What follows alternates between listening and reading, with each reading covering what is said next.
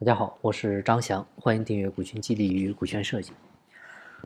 我们常常呢羡慕那些有智慧的人，哎，听他的话呢，能让你如沐春风，能瞬间呢把你从低谷拉到天堂，能随时把你感动的热泪盈眶。你看，同样是人，为什么他们这么有智慧呢？越有智慧的人呢，他通常呢是经历的挫折越多，苦难越多。没有经历过大灾大难的磨练。一个人是很难开窍的。你不管是耶稣还是穆罕默德，啊，或者释迦牟尼，他都是经历了非人的折磨才参透人生、创立的宗教。有思想深度的人，真不是因为他们天赋异禀，啊，而是因为他经历的太多，才修炼出泰山崩于前而面不改的淡定。啊，当你经历过人生大起大落之后，经历过无数的背叛之后。你才能看清周围的世界和周围的人，哎，自然会生发出自己的智慧。当你身处巅峰的时候，看到的其实都是假象，因为这个时候的你呢，众星环绕，人人称赞，啊，再也听不到批评和指责。但是当你跌落低谷的时候，耀眼的星辰暗淡了，称赞你的人呢离开了，你的人设也崩塌了，各种指责和谩骂就来了。这个时候，你才如梦方醒，看清了真相，读懂了人性，增长了智慧。聪明呢是可以学习的，但是智慧是学不来的，只能靠开悟。所以，人是一个很贱的动物啊，他不会从快乐中学习，只能从痛苦中学习。啊，痛苦能给你营养，啊，倒霉能给你催发。啊，倒霉多了，你自然就要思考，思考就有可能开悟。如果你还没有开悟，只能说明你吃过的亏还不够多，啊！开悟的人一定是在身体上和心理上承受过常人难以承受、无法想象的痛的。可谓苦难是智慧的敲门砖，是智慧的发酵剂。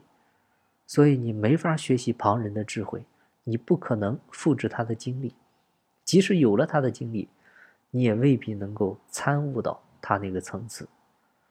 我们跟智慧的人区别就在于，我们活得太舒服了，啊，只有苦难才能生发智慧，小苦难呢生发小智慧，大苦难生发大智慧。人生呢是没有捷径的，捷径它也不可能让你出类拔萃。你的每一次经历呢，不管是顺境还是坎坷，都会让你的人生更加厚重，让你的生命更加长久。所以怎么着呢？我们一定要感谢苦难，而不要拒绝苦难。啊，一定是，就是在我们日常的工作当中也一样，一定要去做自己不擅长的事，因为所有的未知对你来说，对你来说都是成长。啊，一定要感谢这苦难。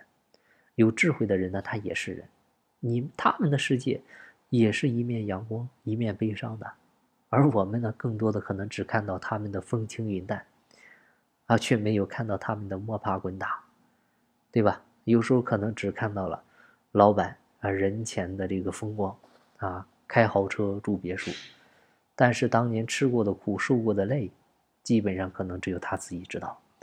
没有什么是不需要付出代价的，像智慧都来自不堪的经历，思想都是来自于难忘的阅历，对吧？有谁知道你凌晨的时候还在床上辗转反侧？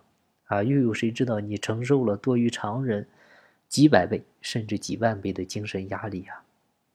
有谁知道事业和生活让你遍体鳞伤，但你又没办法倾诉，你只能自我疗伤、自我痊愈，让自己重新振作、强大起来。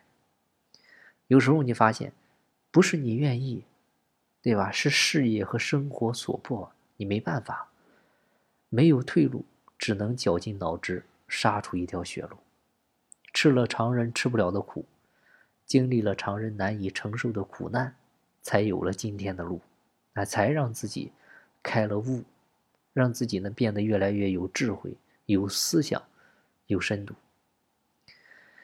心不死则道不生，大彻大悟之人呢，都是曾经千疮百孔、无药可救、死里求生的。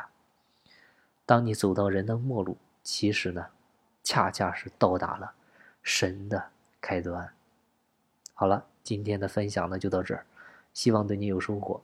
有更多股权或者管理方面问题，欢迎加我微信详细沟通。金不在西天，金在路上。我是张翔，下期再见，拜拜。